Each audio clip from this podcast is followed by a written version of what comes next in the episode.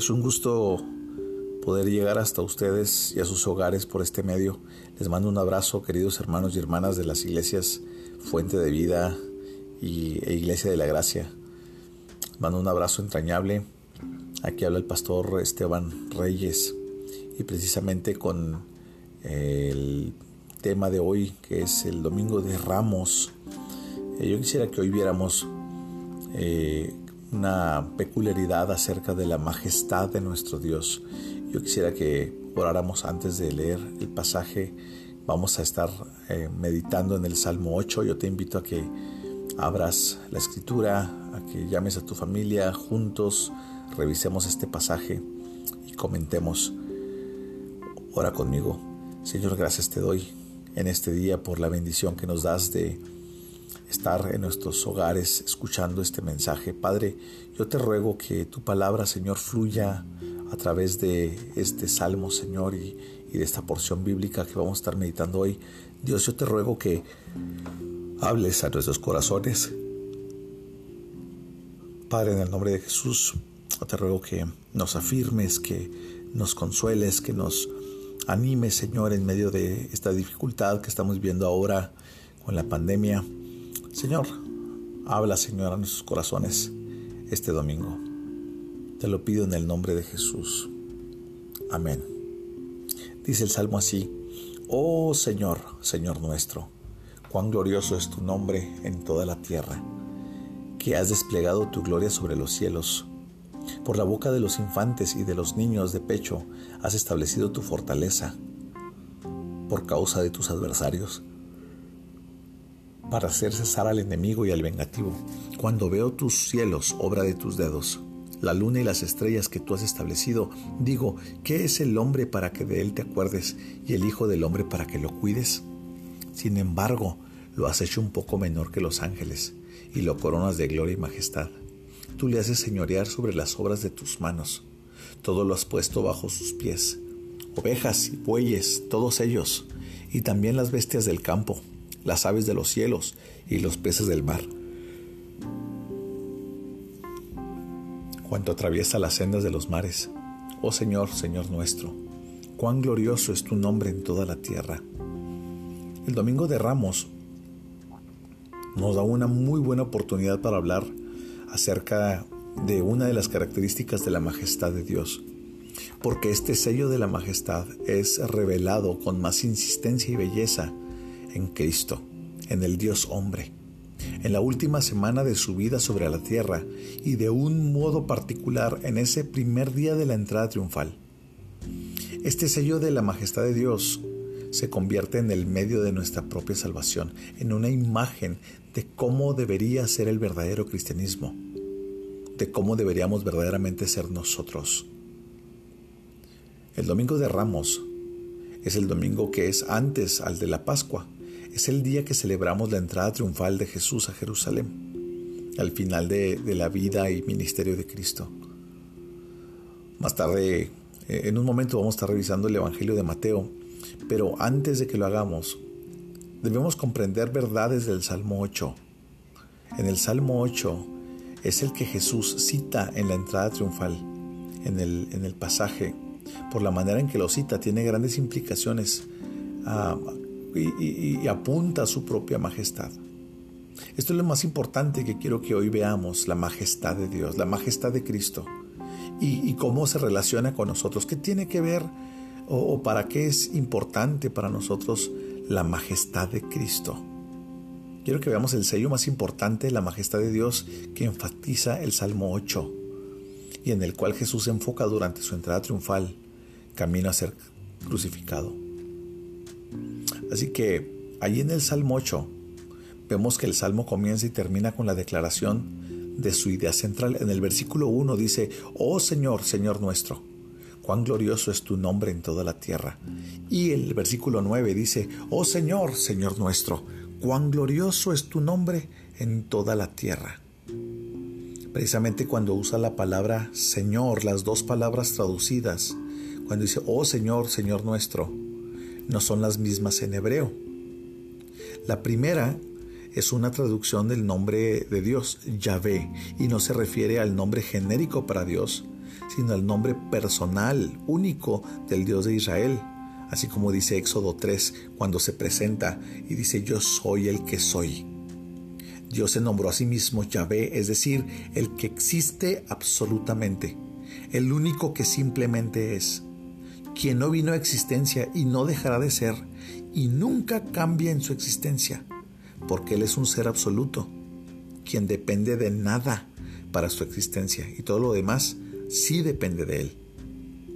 Dice, este nombre es majestuoso en toda la tierra. Dice, oh Señor, Señor nuestro, cuán glorioso es tu nombre. Está diciendo, Yahvé, el que existe absolutamente en toda la tierra. No hay lugar en toda la tierra donde Dios no sea Jehová, donde Él no sea Yahvé, donde Dios no sea el absoluto. En todo lugar, todo depende absolutamente de Él. Todo lo que pasa, todo lo creado. En ningún lugar hay alguien verdaderamente capaz de competir en su contra. Él es por encima de todas las cosas en todo lugar. Él lo sostiene todo en todo lugar. Él es el fundamento y propósito de todas las cosas en todo lugar. Él es más sabio y más grande y más hermoso y más maravilloso que cualquier cosa en cualquier lugar. Por eso cuando dice, oh Señor, Señor, está diciendo, oh Maestro, oh Rey, oh Gobernador, soberano, nuestro. Cuán glorioso es tu nombre en toda la tierra. Ese es el tema central del Salmo. Y el propósito es que estemos en temor reverente ante su presencia y tengamos una vida de adoración. Ahora, ese también es el tema central de este salmo. Sin embargo, entre los versos 1 y 9, precisamente quien escribe, que es David, él quiere que veamos un sello o característica muy peculiar de la majestad de Dios. Este sello peculiar de su majestad es visto en la forma en que Dios se relaciona primeramente con sus hijos y luego con los hombres en general. Miren, veamos estas dos formas de interrelación. Primero vamos a comparar el versículo 1 en su segunda parte y el versículo 2. Dice el versículo 1 en la segunda parte, dice, has desplegado tu gloria sobre los cielos. Y luego el versículo 2 dice, por la boca de los infantes y de los niños de pecho has establecido tu fortaleza por causa de tus adversarios, para hacer cesar al enemigo y al vengativo. En el verso 1, en la segunda parte de este versículo, vemos la gloria de Dios exaltada hasta lo sumo, donde dice, Él es el mayor de todos los seres y nadie puede ser más fuerte que Él, nadie puede ser más sabio que Dios, nadie puede ser más grande que Dios. Pero en el versículo 2 nos encontramos con un contraste. Vemos una imagen de bebés, de niños pequeñitos, y es un contraste extremo. Por un, por un lado vemos la gloria de los cielos, la inmensidad, y por otro lado vemos a uno de los seres, seres más vulnerables en la naturaleza, que es el ser humano de pequeño. No se puede sustentar. Los bebés no, sí son fuertes o no. La respuesta es no son fuertes. No parecen tener sabiduría, no, ni tienen entendimiento. Los bebés son absolutamente dependientes de otros. Son insignificantes ante los ojos del mundo. Ahora, si los comparamos con la gloria del, primer versículo, lo que está diciendo acerca de los cielos y el despliegue de la gloria del Señor en la creación, un bebé no es nada. ¿Por qué entonces encontramos este contraste aquí? ¿Qué, qué es lo que está, está haciendo este pasaje? Bien, está, está claro lo que hacen Dice que los bebés lo que están haciendo están derrotando a los adversarios de Dios. Dice que están abriendo sus bocas y, y diciendo o tal vez llorando algo. Y sea lo que sea que dicen o lloran o claman más bien, es lo suficientemente fuerte como para pacificar al enemigo y al vengativo, para calmarlos. Dice así, por boca de los infantes, de los niños de pecho, has establecido tu fortaleza. O sea, Dios, tú has establecido tu fortaleza. Dios hace que lo que sale de sus bocas, según este pasaje, sea fortalecido. Sea lo que sea que está saliendo de sus bocas, está sometiendo a los enemigos de Dios.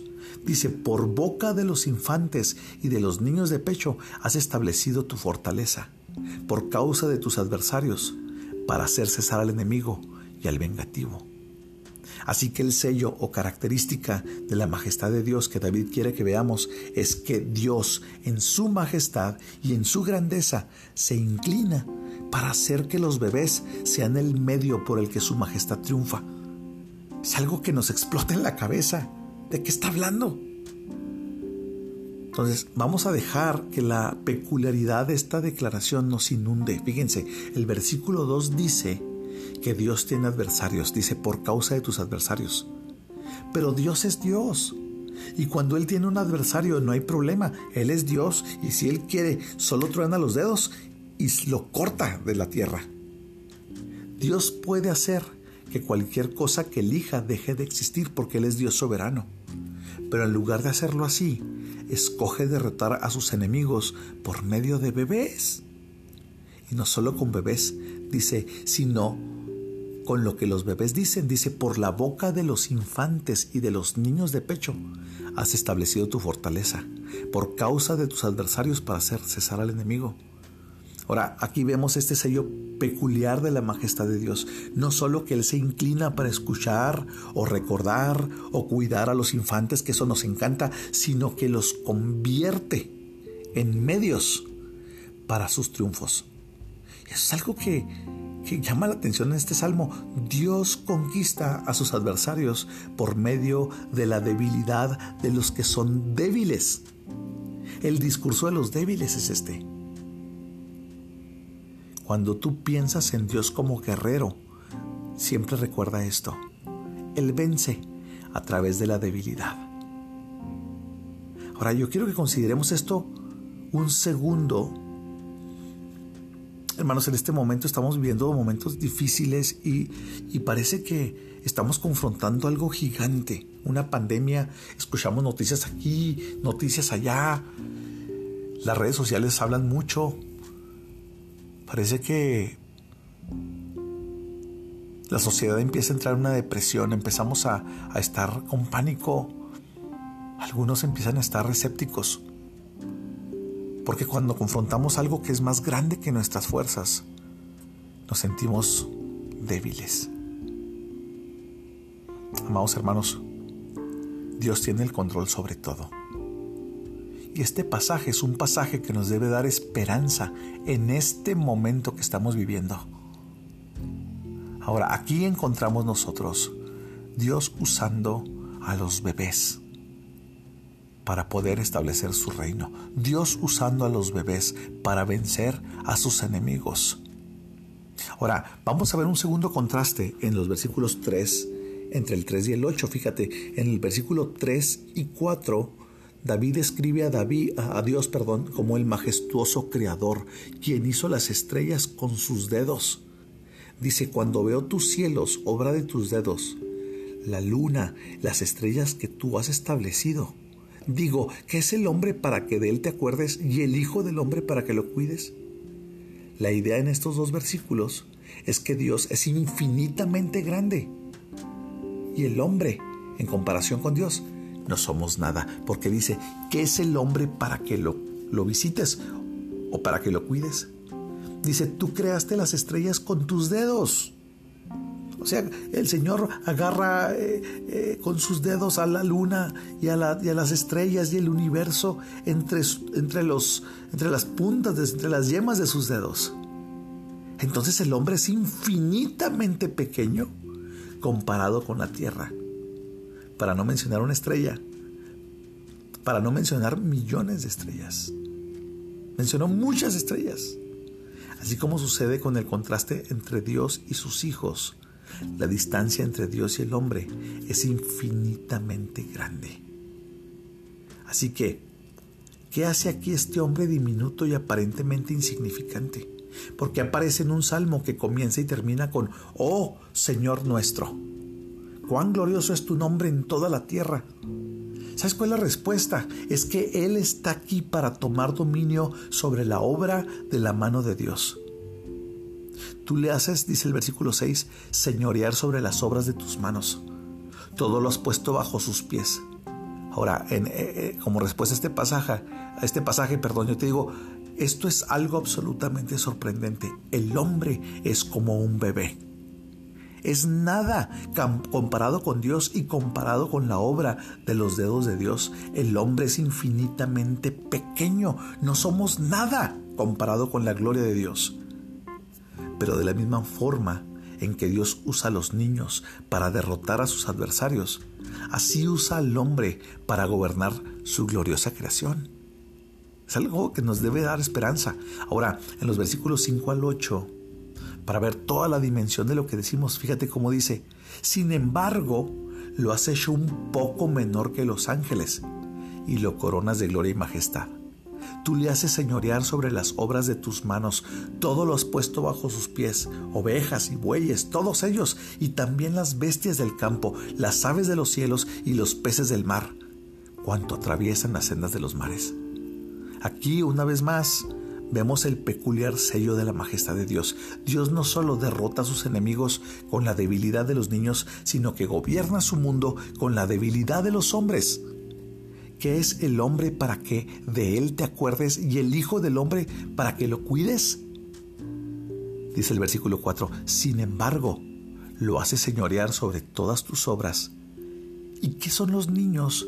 para que de ellos te acuerdes, es lo que está diciendo, o los bebés para que los cuides. Sin embargo, haces que llanto, que clamor, que unas voces pequeñitas conquisten a tus enemigos. Ahora no perdamos de vista esta característica de la majestad de Dios. Es visible a todo lo largo de la Biblia la gloria de la fortaleza de Dios es mayor porque está establecida por medio de la debilidad humana. La gloria de la sabiduría de Dios es mayor porque está establecida por medio de la necedad humana. Lo que el hombre considera débil, Dios lo convierte en un medio para la victoria. Llénate de esperanza en medio de esto que estamos viviendo. Dios tiene el control del coronavirus. Dios tiene el control de todo. Y en medio de nuestra debilidad, Dios es más grande, hermanos. Que la pandemia, Dios es más grande que cualquier cosa que nos cause pavor. Lo que el hombre considera necedad, Dios lo vuelve un medio para el triunfo.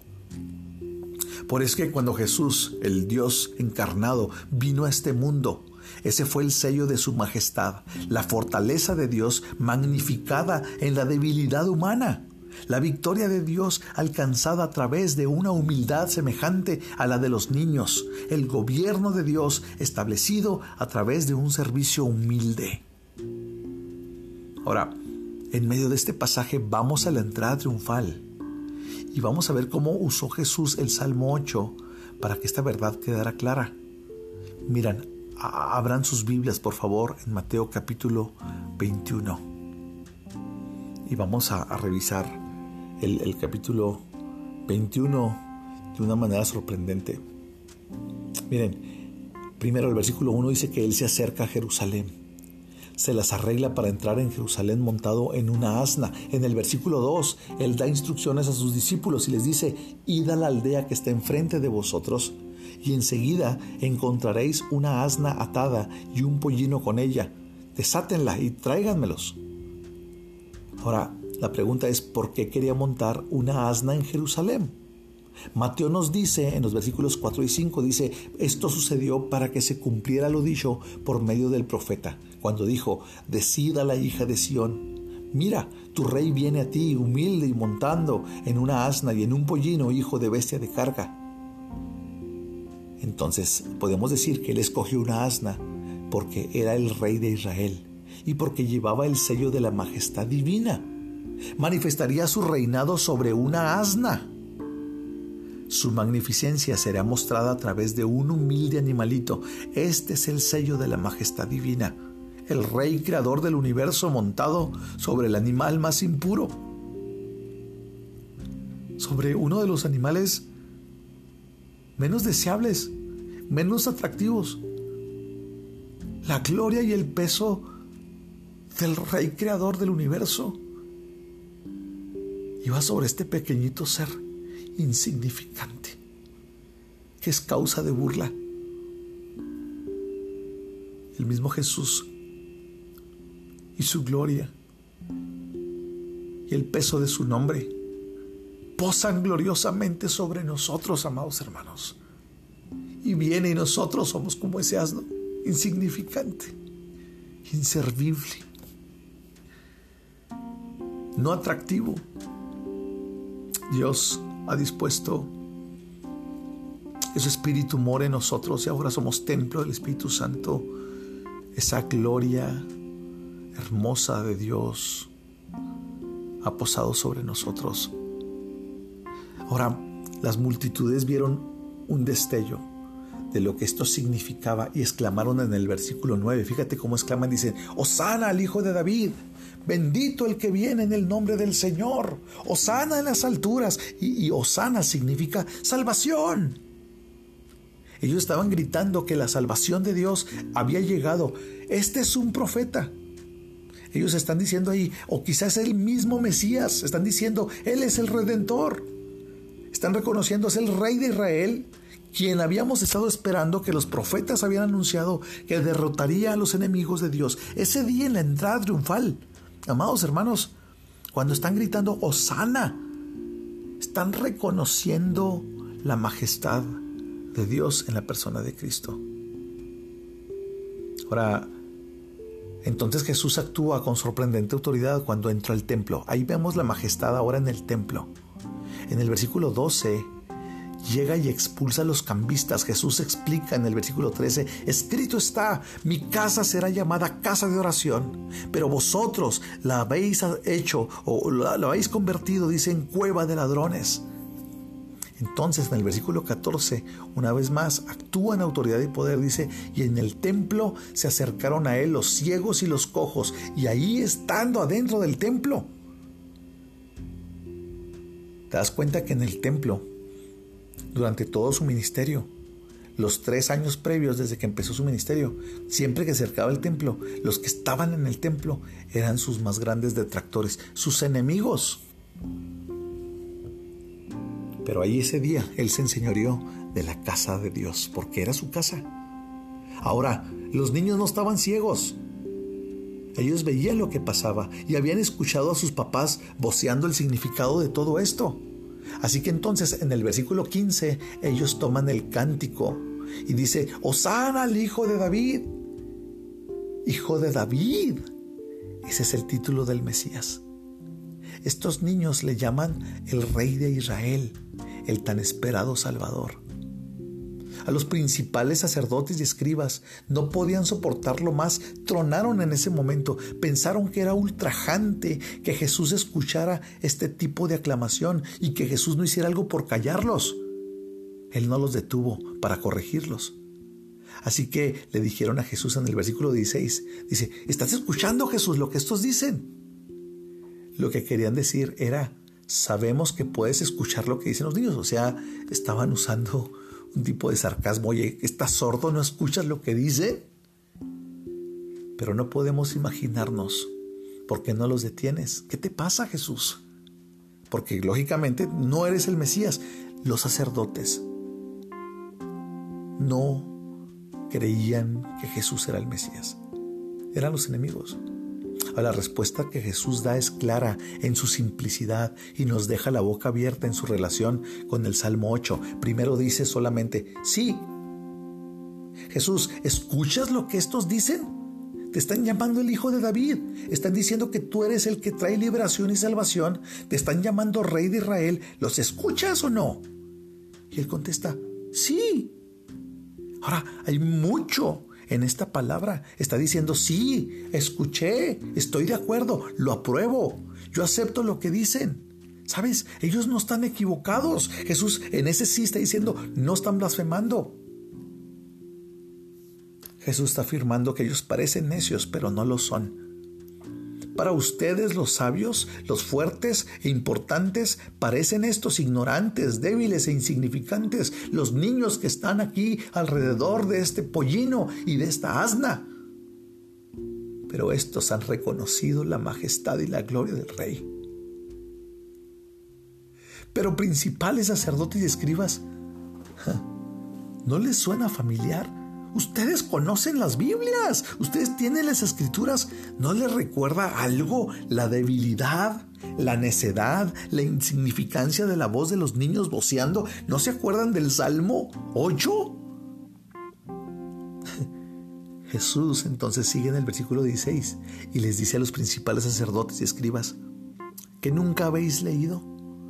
De la boca de los pequeños y de los niños de pecho te has preparado alabanzas. Jesús le está diciendo, hey, o sea, les voy a dar una pista, por favor, agarren la onda. Salmos capítulo 8, versículo 2. Prácticamente. Eso le dijo el Señor a los maestros de la ley. Jesús cita específicamente la versión griega del Salmo 8. hay que recordar que la versión hebrea decía, por boca de los niños de pecho has establecido tu fortaleza.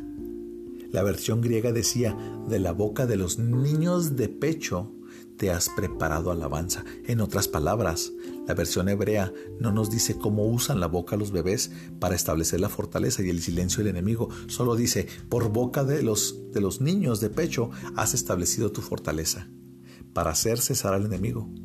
Pero la versión griega que Jesús cita está planteando una respuesta a la pregunta de cómo estos bebés usan su boca para silenciar al enemigo. ¿Sabes cómo? Con alabanza alaban a Dios. Dice, de la boca de los niños de pecho te has preparado alabanza. Esta no, es la única vez que en el Antiguo Testamento eh, se menciona que las alabanzas del pueblo de Dios son el poder que derrotan a los enemigos. Lo vemos en el segundo libro de Crónicas, versículo 20, eh, perdón, capítulo 20, versículo 22. Pero entonces, ¿por qué Jesús citó este salmo? Dos cosas pasaron cuando citó el salmo. Primero, se hizo cierto. ¿Sabes algo? El enemigo fue silenciado porque los principales sacerdotes y escribas se quedaron callados en el resto del pasaje, no volvieron a intervenir. Entonces los niños, los pequeñitos ahí salen victoriosos. Lo que dicen se mantiene. Lo que los principales sacerdotes y escribas dijeron se cayó en tierra. Así que Jesús especifica con claridad que este salmo se está haciendo realidad en su ministerio. En ese momento se está cumpliendo este glorioso salmo mesiánico. Dios está derrotando a sus enemigos por medio de la debilidad de los hijos de los hombres. El rey estaba sobre una asna y el triunfo vino sobre la boca de los bebés y así será durante todo su camino al Calvario el reinado de Jesús, el carácter mesiánico de Jesús y el poder y señorío de Jesús van a triunfar en la debilidad. Pero mira, vamos a fijarnos que algo más sucedió cuando Jesús describió a estos niños con las palabras del Salmo 8. En el versículo 2, cuando cita, dice, de la boca de los pequeños y de los niños de pecho te has preparado alabanza. Él sabía que el significado en el Salmo es claramente de alabanza a Dios pero estos niños estaban diciendo, Osana al Hijo de David. Su alabanza estaba dirigida hacia Cristo, hacia Jesús, y él lo sabía. Jesús es Dios. Los principales sacerdotes y escribas lo sabían. Así que es sorprendente que Jesús dijera, les diré lo que sucede aquí. Salmo 8, versículo 2, esto es lo que sucede. Dios está siendo alabado por estos niños. Cuando estos niños me alaban como el Mesías, el Hijo de David, entonces están alabando a Dios, pero yo soy. Antes que Abraham fuese, yo soy. El significado supremo del Domingo de Ramos es el mismo que tiene el Salmo 8, solo que ahora Dios se presenta con otro hombre o otro nombre. El Salmo 8 significa que Dios derrota a sus adversarios con la debilidad de los niños, que Él gobierna este mundo con la debilidad de los hombres. El Domingo de Ramos para nosotros significa lo mismo, solo que ahora Dios tiene un rostro y un nombre. Él es Jesús, el Dios, el Dios encarnado, que derrota a sus adversarios con la debilidad de los niños y va a salvar y va a gobernar el mundo por la debilidad de los hombres. El Cristo crucificado parece necio y débil, pero toda la escritura tiene el propósito de enseñarnos que la necedad de Dios es más sabia que los hombres y la debilidad de Dios es más fuerte que los hombres. Eso dice Pablo en la primera carta a los Corintios capítulo 1. Si tú quieres un Salvador fuerte, yo te quiero invitar el día de hoy a que abraces al Cristo crucificado y resucitado. Si tú quieres ser fuerte en este tiempo difícil y de prueba, confía en Él, síguelo a Él como un niño por la senda de la humildad y del amor. Yo te invito a que inclines tu rostro y oremos juntos. Tú eres Dios de toda majestad, Señor. Alabamos, Dios, te bendecimos. Qué gloriosa es tu palabra, Señor. Qué hermoso pensar que un Dios tan majestuoso y tan grande, tan poderoso, se haya fijado en mí. Se haya fijado en nosotros, tus hijos, Señor. Nosotros somos como bebés, Señor somos nada, Señor, ante la majestad y la gloria de tu creación.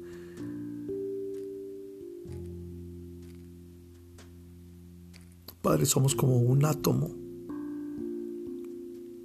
entre las puntas de tus dedos, Señor. Y aún así has tenido misericordia de nosotros. Te hiciste como uno de nosotros.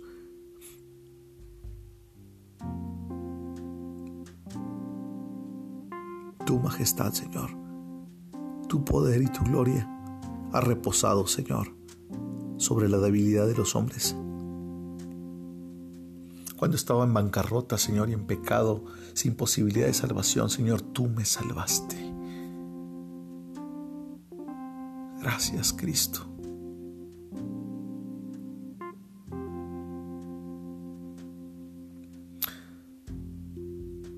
Señor, de la boca de los bebés del balbuceo de los niños, Señor, de la imperfección del léxico y de la gramática de los bebés. Has establecido ahí, Señor, tu alabanza. Igual, Señor, en nuestra debilidad, en nuestro pecado, en nuestra incapacidad, Señor, en nuestra inutilidad.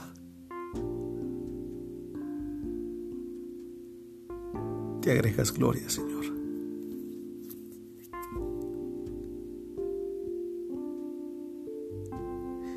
Gracias por esa entrada triunfal, Señor.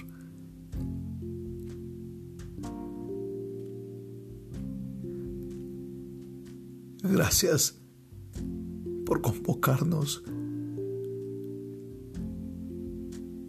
en ese lugar como niños pequeños.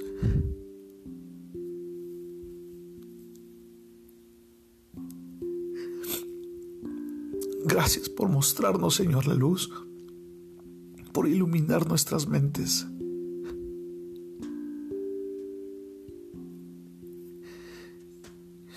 Gracias por regenerarnos, Señor, y permitirnos verte como el Rey.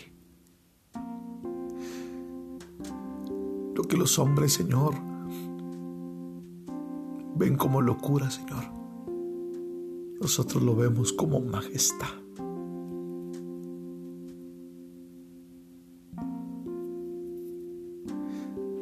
Gracias Señor.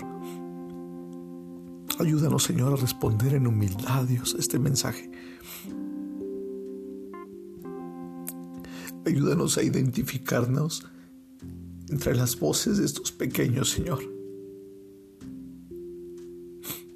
Ayúdanos a no estar identificados con las mentes de aquellos maestros y líderes religiosos, Señor. Ayúdanos a tener un corazón sencillo y humilde, Dios. Señor, estamos pasando por dificultades en nuestra ciudad, en nuestro país, en el mundo entero. La humanidad está convulsionada. Gracias por este tiempo, Señor en que nos recuerdas nuestra debilidad.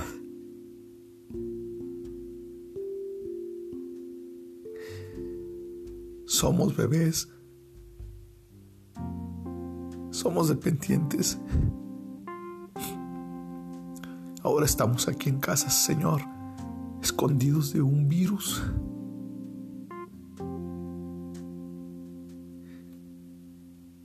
Señor, te alabamos, te necesitamos.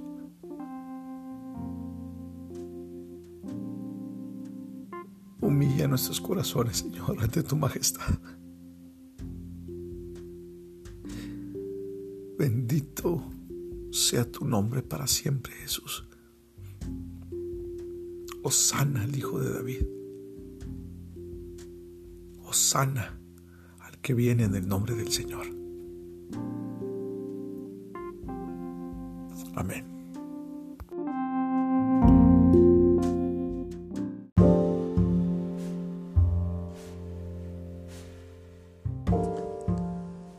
Mis amados hermanos y hermanas en Cristo, le doy gracias a Dios por este tiempo que hemos tenido para compartir este mensaje. Te recuerdo que este mensaje es parte de una serie de 20 que estamos lanzando por motivo de la pandemia del año 2020. Yo te invito a que lo compartas con tus amigos, con tus familiares. Si crees que este mensaje puede nutrir a alguien más, envíalo, compártelo con toda libertad Estoy seguro que alguien está deseoso de escuchar este pan de vida. Que el Señor les bendiga y estamos atentos para el siguiente mensaje. Reciban un abrazo todos. Esta es la voz del pastor Esteban Reyes de la Iglesia Cristiana Fuente de Vida y la Iglesia La Gracia desde Ciudad Juárez, Chihuahua, México.